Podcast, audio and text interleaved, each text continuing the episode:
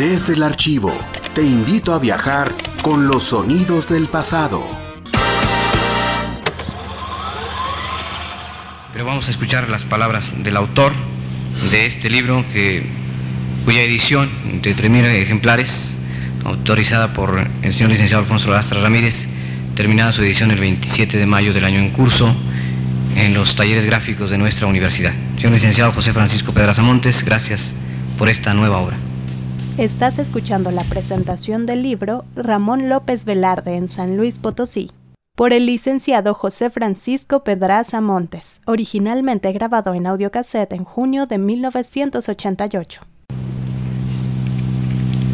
Señor licenciado Alfonso Lastra Ramírez, rector de la Universidad Autónoma de San Luis Potosí, expreso a usted mi agradecimiento porque tuvo a bien acordar que este mi libro fuera editado en los talleres gráficos de la universidad como un número de homenaje a la memoria del poeta Ramón López Velarde en el centenario de su nacimiento.